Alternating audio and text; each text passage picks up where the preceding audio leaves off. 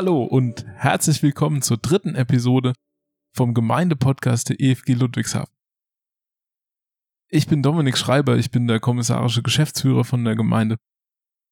Und ich bin heute hier mit der Fabian Hoffmann, Jugendleiterin und Diakonin in der Gemeindeleitung der EFG Ludwigshafen.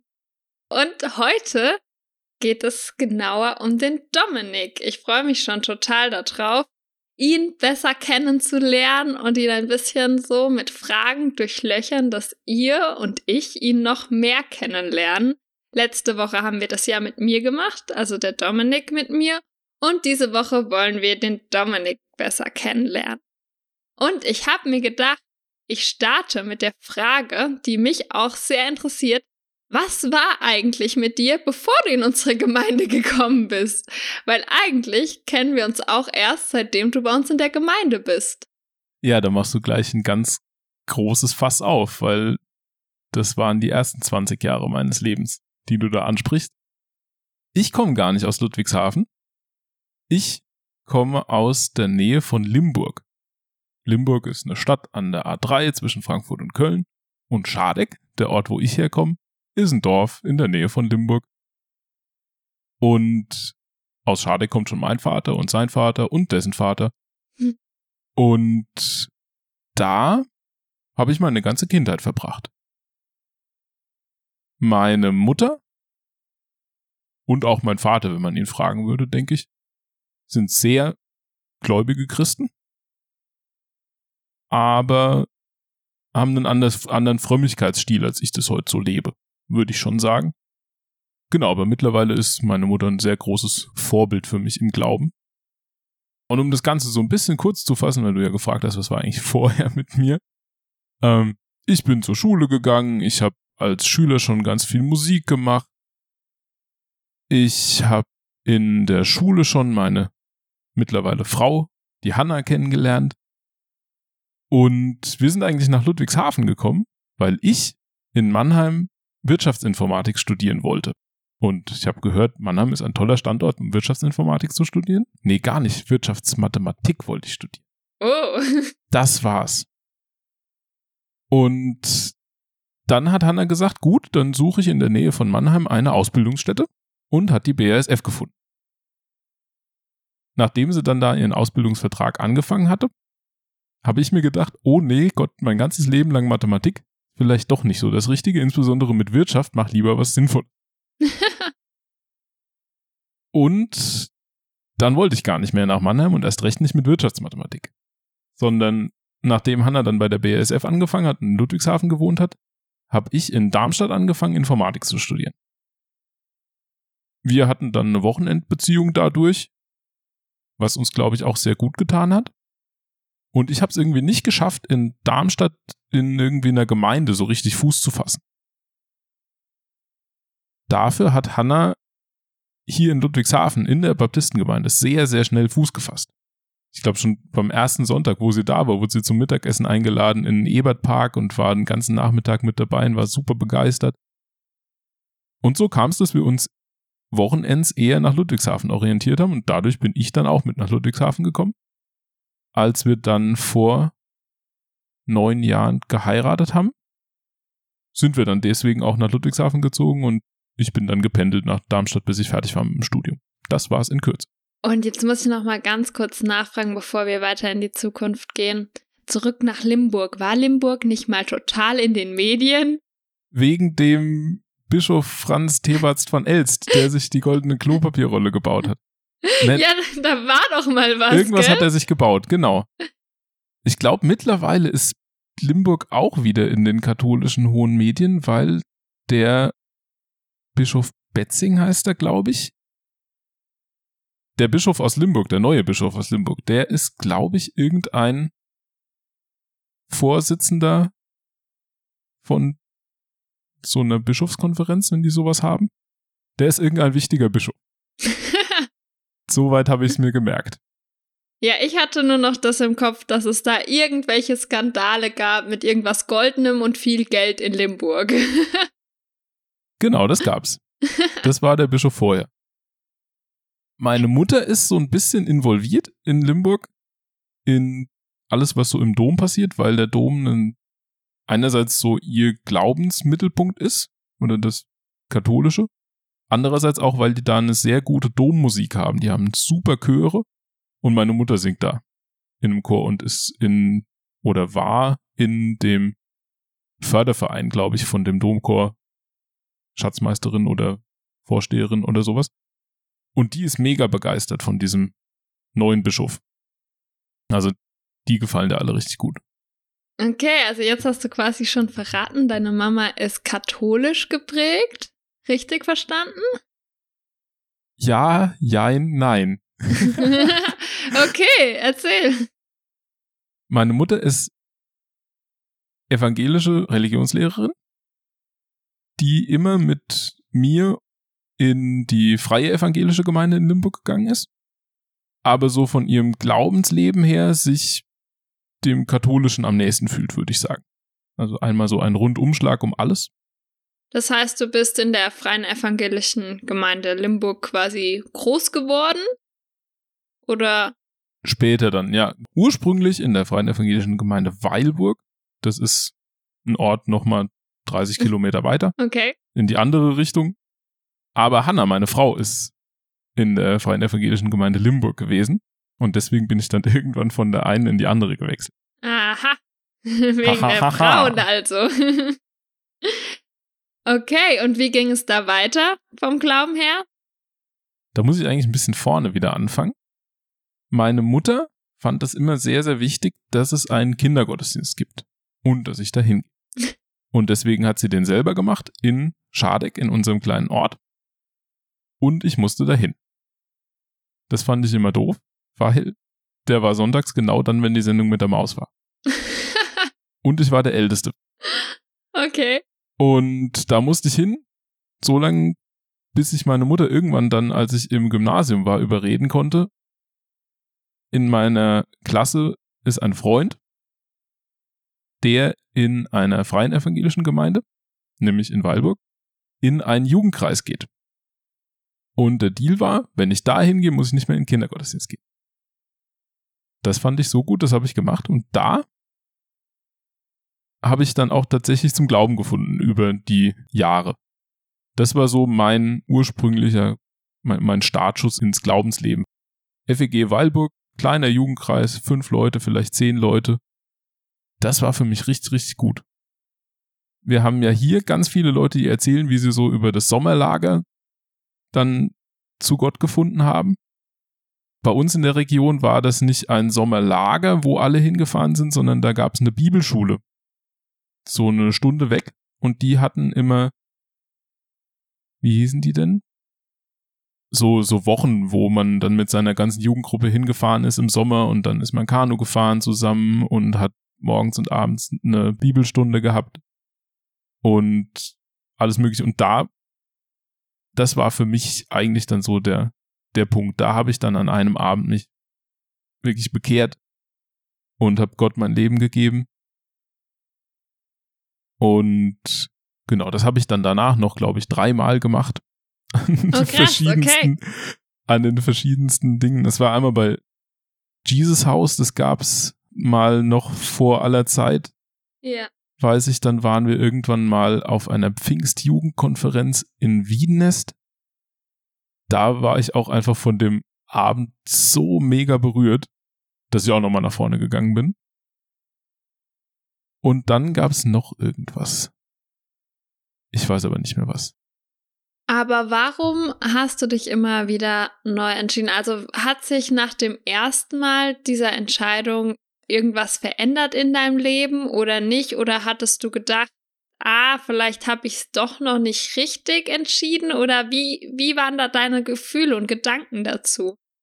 Oh, ich glaube, das war so ein, so ein längerer Prozess. Also ich würde schon sagen, nach dem ersten oder ich weiß noch am Abend, als ich dann von diesem ersten Mal Mhm. zurück zu unserem Zimmer gegangen bin, da habe ich, da war mir klar, jetzt komme ich in den Himmel. Okay. Das war so ein Gedanke, der mir da ganz stark durch den Kopf gegangen ist. Und ich glaube, die anderen Male war dann eher, ich wollte das nochmal neu festmachen und jetzt wirklich auch leben und wie sagt man das denn? Es, soll, es sollte einfach eine neue, eine, noch mehr Tiefe bekommen, was ich so hatte. Oder ich habe auch einfach im Alltag das nicht so sehr gelebt, wie ich das dann verstanden habe, dass man es eigentlich machen müsste. Mhm. Oder dass Okay. es gut wäre, das zu tun. Und da Ja. habe ich mich dann entschieden, das anders zu machen, habe es dann danach doch wieder nicht gemacht. Das hat- hat man ja als mal mit so Freizeiterfahrungen. Genau, ja. Irgendwann hat es dann aber dann doch bei mir so den Schalter umgelegt, dass ich dauerhaft als, als gläubiger Christ gelebt habe. Also war das dann nicht zwangsläufig an der letzten Entscheidung gebunden, sondern es war dann eher danach auch nochmal ein Prozess. Genau, es ist auch immer noch ein Prozess, würde ich sagen. Also den, den Glauben zu intensivieren, das hat dann nicht aufgehört mit irgendeiner Entscheidung, Ja. sondern es hat eigentlich dann erst so richtig angefangen. Wie alt warst du da? So zwischen 13 und 15 wird das alles sich abgespielt haben, hätte ich gesagt. Und wann hast du deine Frau kennengelernt? Mit, also von ihrer Existenz gewusst habe ich dann auch schon mit 13 bis 15, weil wir sind Ja. gemeinsam mit beiden Jugendkreisen auf diese Freizeiten gefahren. Zusammengekommen sind wir mit 16 und das hat sich auch erst so mit 16 angebahnt. Okay, und dann seid ihr, als ihr ein Paar wart, schon gemeinsam in die Gemeinde gegangen? Oder habe ich das falsch verstanden? Genau, also zu Anfang bin ich dann noch weiter nach Weilburg in den Jugendkreis gegangen und weil habt ihr da auch, äh, letztlich auch schon mitgearbeitet in der Gemeinde, das konnte ich nicht einfach von einem Tag auf den anderen fallen lassen. Aber so nach und nach hat sich das dann immer mehr verlagert, dass ich dann auch irgendwann mit ihr in den Jugendkreis gegangen bin. Die hatten dann so Jugendhauskreise noch in dem Jugendkreis, das ist ein für unsere Verhältnisse riesiger Jugendkreis. Ich glaube, wir waren teilweise 60 Leute an einem Abend. Wow. Und da erinnere ich mich, dass wir irgendwie nie so richtig einen Anschluss gefunden haben in so die Kerngruppe, die sich da getroffen hat. Oder vielleicht war das eine andere Kerngruppe als die, in der wir waren. Jedenfalls waren wir da immer ein bisschen unglücklich drüber und haben dann mit dem Jugendpastor da gesprochen. Und der meinte, ach, macht doch einfach euren eigenen Hauskreis. Mhm. Dann haben wir gesagt, aller gut. Und dann haben wir mit 16, 17 unseren eigenen Jugendhauskreis gemacht. So lange, bis wir dann zum Studium weggezogen sind. Und das war eine richtig tolle Zeit. Auch die Leute, die da drin waren, wenn wir uns mal wieder sehen, dann schwärmen wir von alten Zeiten und fragen, was jetzt so los ist. Es war ist immer noch richtig, richtig schön. Ja, richtig spannend. Und jetzt ist es auch richtig spannend, dass ihr ja relativ früh, also dafür, dass ihr jetzt noch, noch in, in einer Beziehung seid, euch kennengelernt habt.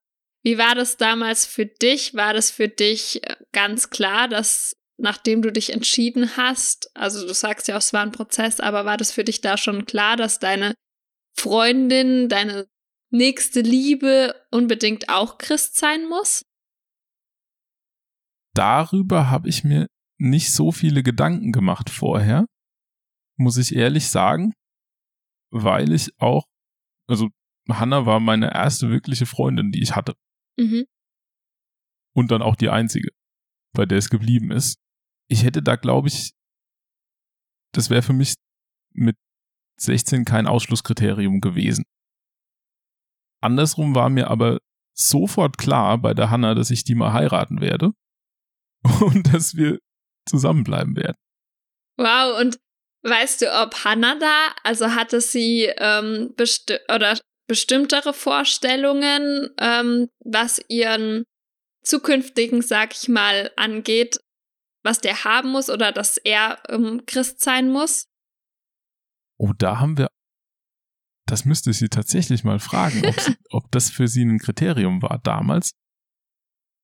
Das weiß ich nicht, das vermute ich fast nicht, aber Hannah ist eigentlich so wie ich auch eher schüchtern und zurückhaltend, was das angeht. Glaube nicht, dass da irgendwas passiert wäre. Okay, spannend. ja, und jetzt vielleicht würde ich einfach mal so einen kurzen Ausblick schon mal in die Zukunft machen. Jetzt haben wir schon so viel von Hannah geredet. Wie sieht aktuell denn dein, dein familiäres Leben aus? Vielleicht da ein kurzer Ausblick schon mal. Also, unser familiäres Leben im Moment sieht so aus, dass Hannah sehr schwanger ist. Vermutlich in dem Moment, wo die Folge hier veröffentlicht wird, nicht mehr. Und dann werden wir drei Kinder haben. Also wir haben jetzt schon eine Tochter, die Debbie, die große, die ist vier. Und einen Sohn, den Samut, der ist zwei. Und das macht eine riesige, riesige Freude mit denen. Wir haben ja im Moment gerade Lockdown durch Corona und ich mache Homeoffice und wenigstens einen halben Tag sitzt die Debbie mit mir hier im Arbeitszimmer und wir hören zusammen Conny-Hörspiele und sie malt. Das macht einen Riesenspaß. Und dann, wenn ich fertig bin mit Arbeiten, dann schnappe ich mir den Samen und wir machen eine Tour mit dem Laufrad. So haben wir viel zu tun. Richtig schön, richtig schön. Auch das so jetzt so in einem ganz, in einer ganz Kurzzusammenfassung, was aus so einer Teenie-Liebe eigentlich jetzt geworden ist. Das ist wirklich was Besonderes. Danke, ja, das stimmt. Ich bin auch unendlich dankbar. Ich muss auch neidlos anerkennen, da hatte Gott so viele Hände im Spiel bei allem, was in meinem Leben an großen Entscheidungen passiert ist. Von Hannah, die ich kennengelernt habe durch den Glauben durch Gemeinde, dann darüber, wie wir hier nach Ludwigshafen gekommen sind, wo ich ja vorhin schon erzählt habe, ich wollte ja eigentlich gar nicht hin. Ja. Und dann auch, was ich gerade noch nicht erzählt habe, wir haben ein Haus seit letztem Jahr. Das Haus, das hätten wir niemals kaufen können, wenn Gott das uns nicht so vor die Füße gelegt hätte. Das haben wir letztlich nur durch Bekannte bekommen, die wir auch im weitesten Sinn über die Gemeinde kennen. Da sind einfach so alle großen Entscheidungen, muss ich im, im Rückblick sagen, hat Gott genau in die richtige Richtung gelenkt. Wow, das ist richtig toll, da jetzt schon so drauf zurückblicken dürfen, zu dürfen, ähm, wie Gott da seine Hände im Spiel hat. Zum Thema große Entscheidungen wie ging es bei dir beruflich oder vom Studium her weiter? Du hast vorhin schon erwähnt, äh, was du machen wolltest, wo du dann dachtest, ah, vielleicht doch eher nicht. Irgendwas mit Mathe, ich kenne mich da eh nicht aus. Also ich habe ja vorhin schon gesagt, ich wollte dann anfangen, Informatik zu studieren in hm. Darmstadt. Ja. Das habe ich auch gemacht, habe erst meinen Bachelor gemacht, dann meinen Master, habe während dem Bachelor eigentlich immer schon als Hiwi gearbeitet, beim Hochschulrechenzentrum damals Hilfswissenschaftler. Das hat einen Heidenspaß gemacht. Wir haben eine Webseite programmiert mit dem Ziel, quasi YouTube für Hochschulen zu sein, wo also Hochschulen ihre Vorlesungen hochladen können und Studenten können die dann gucken. Die gibt's auch immer noch. Manchmal gucke ich, ob sich da noch irgendwas tut. Ich glaube, es tut sich nicht so richtig viel, aber damals habe ich durch diesen Nebenjob viel mehr gelernt als durchs Studium, habe ich immer gesagt.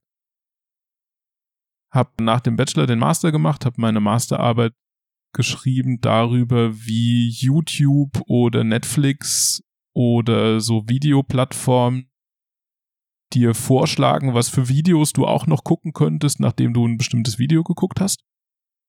Und habe da verglichen, was es so für Ansätze gibt, um das noch passender zu machen.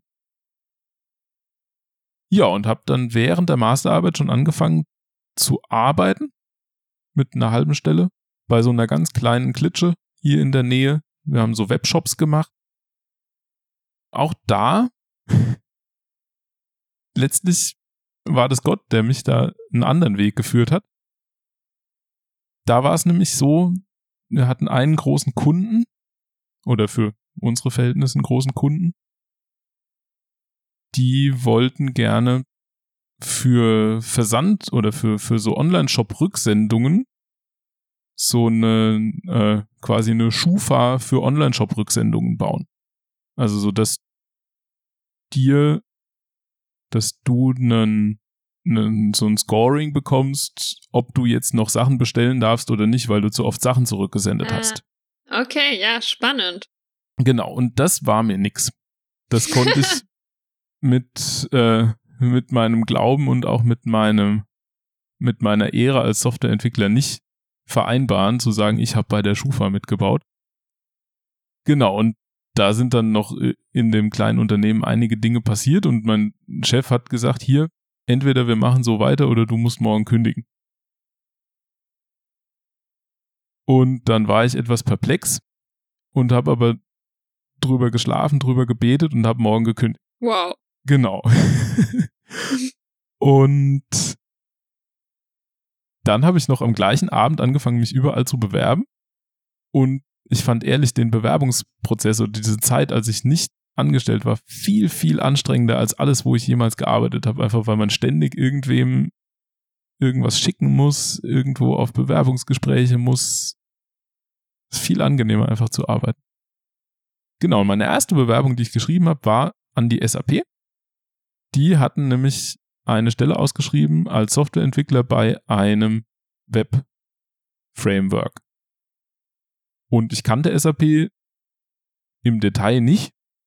Ich wusste nur, SAP ist groß und alt und eigentlich hat niemand Lust, damit zu arbeiten oder daran zu arbeiten. Aber die sind hier in der Nähe und die machen Web-Frameworks. Web-Frameworks machen mir Spaß. Also habe ich mich da beworben. Und habe die Stelle gekriegt. Hatte noch eine andere Stelle, die auch sehr cool gewesen wäre, bei Hornbach. Ich hätte es auch einfach cool gefunden, bei Hornbach zu arbeiten. Aber letztlich habe ich mich dann für SAP entschieden und SAP war die beste Entscheidung, die ich überhaupt treffen konnte, weil das Image so grundfalsch ist davon, was ich vorher von SAP mitbekommen hatte.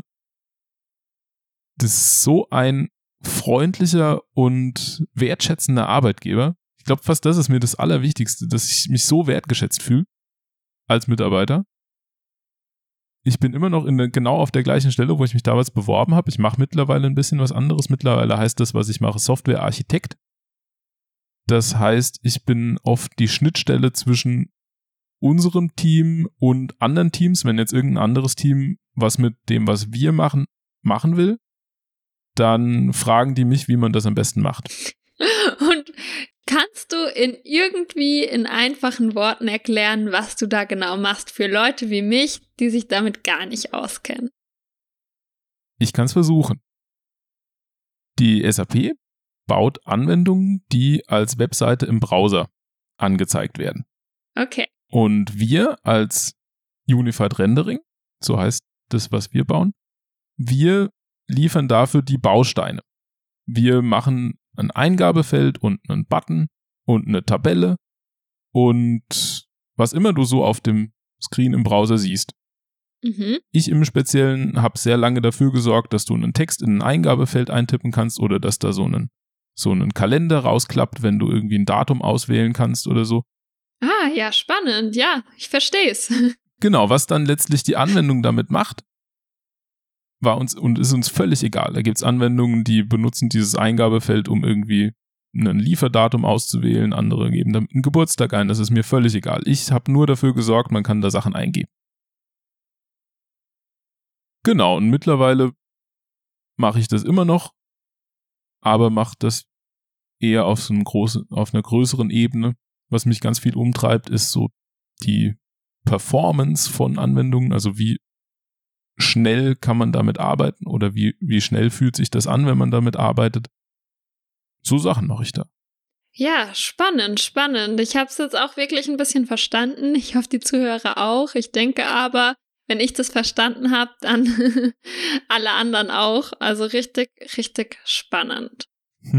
ja, jetzt haben wir dein familiäres Leben, dein Berufsleben so ein bisschen. Und jetzt würde ich aber gern auch noch mal auf die Gemeinde so ein bisschen zurückgreifen. Sehr also gern, ja. genau, du bist dann, hattest du ja vorhin schon erzählt, wie das gekommen ist, dass du dann in unserer Gemeinde gelandet bist. Wie ging es in unserer in unserer Gemeinde weiter? Wie bist du angekommen? Was für Aufgaben hast du übernommen oder wie kam es dazu, dass du jetzt kommissarischer Geschäftsführer bist? ich glaube, bei mir hat es auch angefangen, weil ich ja nur Wochenends da war und auch nicht so oft, dass ich damals bei den Jugendgottesdiensten, die wir hatten, mitgearbeitet habe. Und ich kann dir ehrlich nicht genau sagen, was so das erste war, was ich gemacht habe. Aber ich vermute sehr stark, dass es irgendwas war, was mit Musik zu tun hat, dass ich irgendwie in der Band mitgespielt habe oder sowas. Ja, und aus den Jugendgottesdiensten hat sich dann das immer mehr entwickelt bei mir, dass ich wollte, dass nicht nur alle Vierteljahr so ein Jugendgottesdienst ist, wo man Leute zu einladen kann, sondern dass unsere Gottesdienste, die wir Sonntagmorgens haben, jeden Sonntag so sind, dass man da Leute zu einladen kann. Das, was ich dann daraus geschlossen habe, war, ich muss weniger im Jugendgottesdienst und mehr im Gottesdienst mitarbeiten, damit ich da irgendwie drauf Einfluss nehmen kann. Und dann habe ich das gemacht und habe eigentlich sehr, sehr lang in Bands mitgespielt und dann irgendwann auch Bands geleitet, dann irgendwann auch die Leitung für die beiden Bands, die wir hatten, übernommen.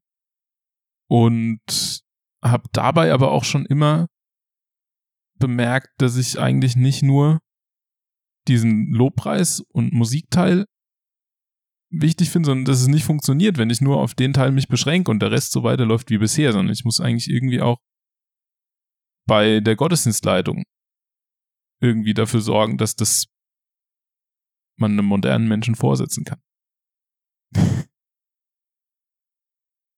ja, also habe ich dann auch angefangen, Gottesdienstleitung zu machen und damals im AK Gottesdienst mich eingehängt. Und nebenbei war ich die ganze Zeit in einem Hauskreis oder erst im einen, dann in einem anderen. Und irgendwie haben sie mich dann vor drei Jahren gefragt, ob ich nicht als Diakon in die Gemeindeleitung will. Und haben gesagt, ah, da machst du eigentlich gar nicht so viel anderes wie vorher, du musst nur alle vier Wochen einmal dich abends mit uns hinsetzen. haben die gesagt. haben sie gesagt. das ist so wie ähm, diese äh, Aussagen so, sie haben gesagt, das wird Spaß machen. sie haben gesagt, es wird nicht viel Arbeit. Und wie ist es gekommen?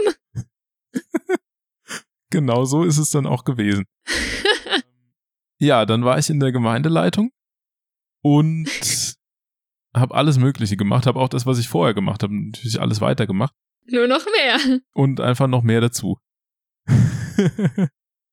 Aber es macht einen Riesenspaß, das muss ich an der Stelle auch mal sagen. Auch wenn wir harte Zeiten hatten zwischendrin, aber ich bin so stark dadurch gewachsen. Das hat echt gut getan. So im Nachhinein. Und seit wann bist du jetzt kommissarischer Geschäftsführer? Seit Anfang diesen Jahres. Seit 1. Januar. Wir hatten ja über Jahre den Wilfried als Gemeindeleiter, der einen wunder, wunderbaren Job gemacht hat, der auch ein Riesenvorbild ist, wo ich ihm auch ultra dankbar für bin, der aber jetzt sein Amt niederlegen wollte, weil es so auf die Rente zuging bei ihm und er dann eben auch sich eine Gemeinde nah bei sich suchen wollte. Das heißt, er konnte auch einfach nicht endlos bei uns bleiben. Ja. Und dann hat es jemand anderen gebraucht. Nach unserer Satzung braucht es eigentlich für einen Gemeindeleiter einen Ältesten. Wir haben nämlich gar keinen Gemeindeleiter, sondern wir haben einen geschäftsführenden Ältesten. Ja. Wir haben aber keine Ältesten. Genau. das heißt, wir brauchten irgendwas Neues. Für mich war die ganze Zeit schon, schon auch irgendwie so der Gedanke im Raum, ob nicht Ältester, obwohl ich erst 30 werde, für mich dran wäre. Und von daher habe ich das mit Gott irgendwann so lange bearbeitet, bis wir dazu kamen, ja, ich könnte mir so einen Geschäftsführer, Gemeindeleiter, Job, wie auch immer vorstellen. Und eigentlich war die Idee, dass ich das mit Hannah zusammen mache, weil Hannah die begabteste Frau für Organisation ist, die man finden kann. Das fällt ja so leicht von der Hand, was mir geht, aber schwer fällt. Genau, da wollten wir das eigentlich zusammen machen. Das ist aber von der Satzung her sehr, sehr schwierig. Und das war uns dann auch zu viel Verantwortung, so dass jetzt einfach nur Hannah ganz viel Aufgaben übernommen hat. Gerade so die Einteilung von den Predigern im Gottesdienst zum Beispiel oder die ganze Kommunikation mit den Mietern, die wir haben. Und ich bin jetzt letztlich nur der kommissarische Geschäftsführer. Du hast gerade die Anführungszeichen gesetzt, die sieht genau. man nicht. Warum nur? weil wir da doch nochmal eine klare Unterscheidung getroffen haben mit der ganzen Gemeinde, dass ich eben nicht ein kommissarischer Gemeindeleiter und damit ein geistliches Oberhaupt bin, sondern ich bin wirklich nur ein kommissarischer Geschäftsführer, bin nach außen hin Ansprechpartner, wenn Geschäfte zu führen sind, aber als ganze Gemeindeleitung, alle neun, die wir sind, sind wir gemeinsam die geistliche Leitung der Gemeinde und da ist nicht einer irgendwie hervorgehoben. Ja. Genau, das ist in der Praxis manchmal schwierig und manchmal leicht umzusetzen, weil das viele auch, glaube ich, nicht so verinnerlicht haben und die sagen dann hier, du bist doch der kommissarische Geschäftsführer, jetzt musst du ansagen. dass irgendwas passiert ist. Oder was weiß ich, das wird so, äh, so Dinge passieren. Naja. Ja, das ist auch ja eine ganz neue Situation für die Gemeinde und ich denke, da muss sich jeder erst zurechtfinden in seiner Rolle oder wen er wie anspricht und, äh, und da dürfen wir einfach alle noch lernen. Aber worauf ich auf jeden Fall jetzt noch kurz eingehen will, ist die Musik. Du hast nämlich vorhin direkt damit angefangen, so ja, und ich glaube, so das Erste, was ich angefangen habe bei den Jugendgottesdiensten, war bestimmt Musik. Warum Musik? Was spielst du und was für eine Rolle spielt Musik in deinem Leben? Also, Musik hat schon immer eine Rolle gespielt bei mir, würde ich sagen. Einfach auch durch mein Elternhaus kommt. Mein Vater leitet eine Musikschule, meine Mutter ist auch Musiklehrerin in der Schule.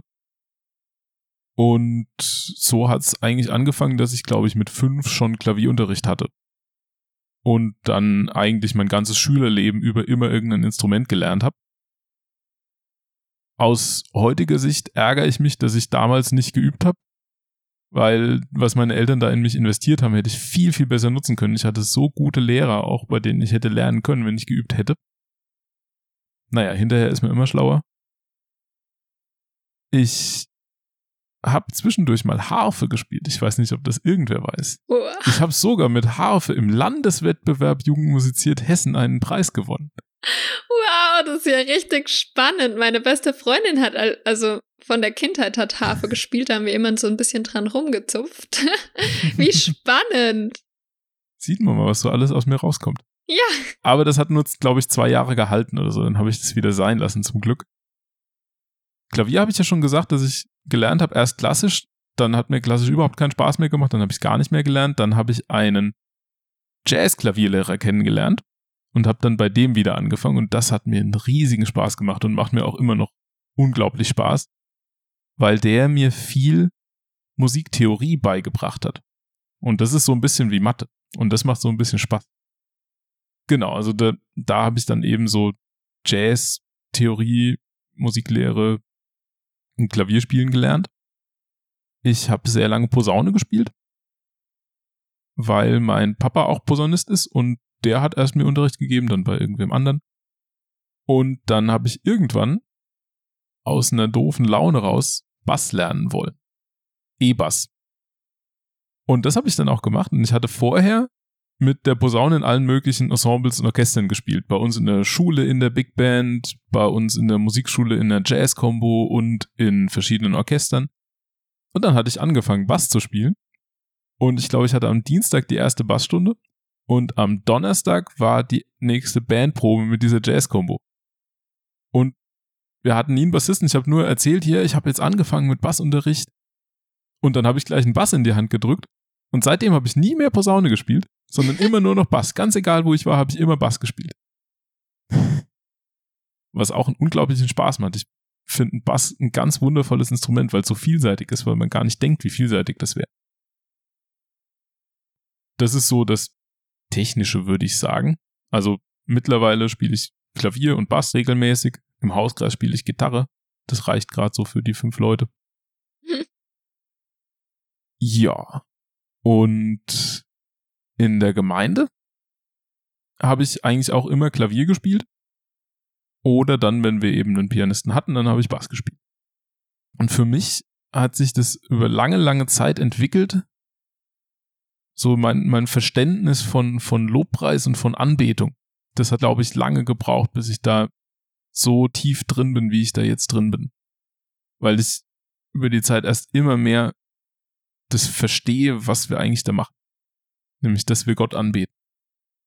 Da musste ich mich auch selber so ein bisschen hinterfragen.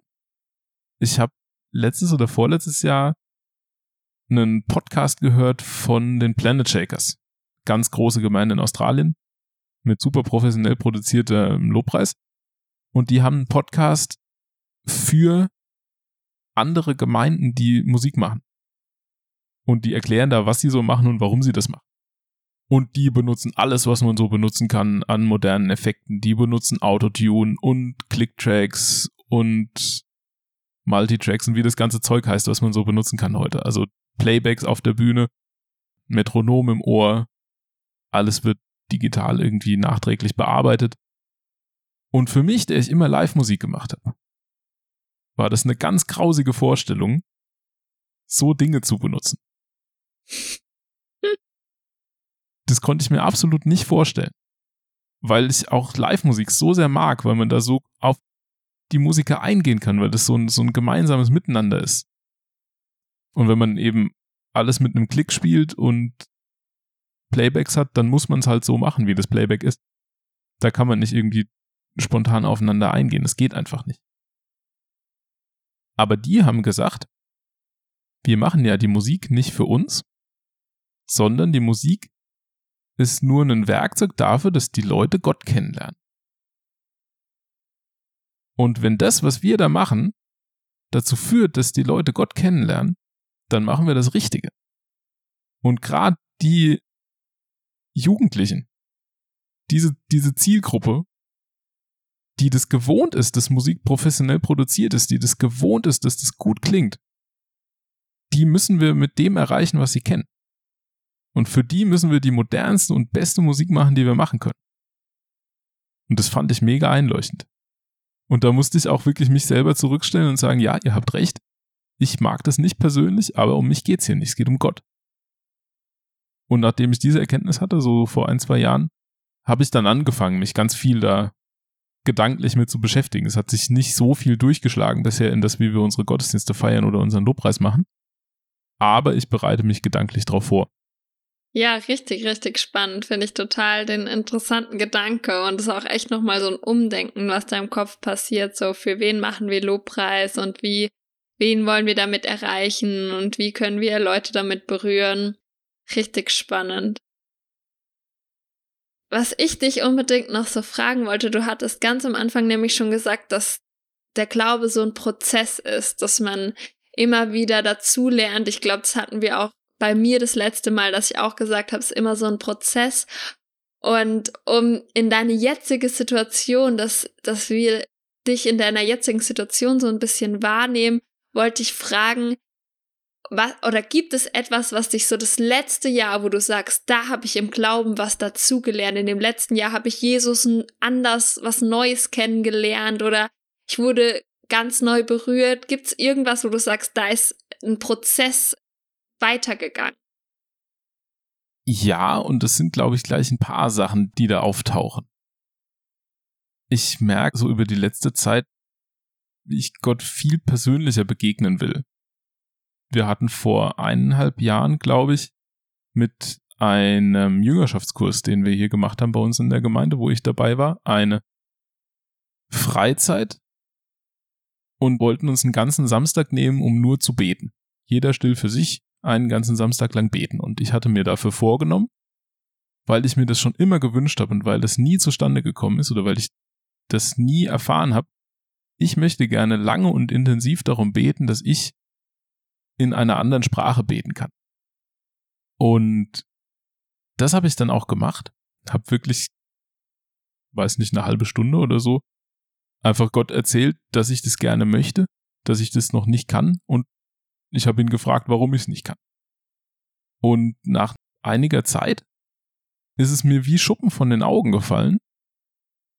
Ich konnte das schon die ganze Zeit, aber ich habe Gott nicht vertraut, dass er das ist, der da gerade durch mich durchspricht. Ich habe immer gedacht, boah, und was ist es, wenn ich mir das jetzt alles selber ausdenke? Und deswegen konnte ich es nicht. Ich konnte es schon die ganze Zeit. Ich habe nur ihm nicht vertraut. Also das ist so eins, wo ich mich einfach viel persönlicher auf ihn einlasse. Oder was zweites ist, wo ich ganz stark mich danach ausstrecke, ich möchte Leute ermutigen.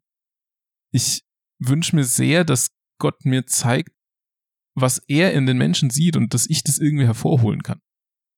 Habe ich jetzt kein Patentrezept für, aber wenn ich irgendwie eine Möglichkeit sehe, jemandem zu sagen, hier, da sieht dich Gott drin oder da kannst du hinwachsen, dann ermutige ich das. Am meisten mache ich das mit meinen Kindern, weil die kann man am allermeisten ermutigen. Und da fällt es auch am leichtesten. Aber das versuche ich, wo ich nur kann. Und auch noch im letzten Jahr habe ich gelernt, Lügen aufzudecken. Das war noch so ein interessantes Thema, was wir nämlich noch gar nicht hatten im Podcast. Ich war und bin ein eine recht füllige Person, sagen wir mal. Also ich habe letztes Jahr im Juni 160 Kilo auf die Waage gebracht. Und wir hatten einen Lobpreisabend mit einem Bibelschüler bei uns aus der Gemeinde, wo er ein Thema darüber gehalten hat, was wir so für Lügen glauben. Und dann ging es eben auch drum, dass jeder mal aufschreibt, was er denn so für Lügen glaubt. Und weil ich schon mein ganzes Leben lang versucht habe, irgendwie von meinem hohen Gewicht runterzukommen, dauerhaft, aber es nicht geschafft habe, habe ich da gesagt, ich glaube, ich kann nicht abnehmen. Und wir haben das Gott hingelegt. Und am nächsten Tag hat mir ein Freund aus der Gemeinde geschrieben, hier, wenn du das nochmal versuchen willst, ich helfe dir und frag dich immer mal. Und dann haben wir das zusammen gemacht.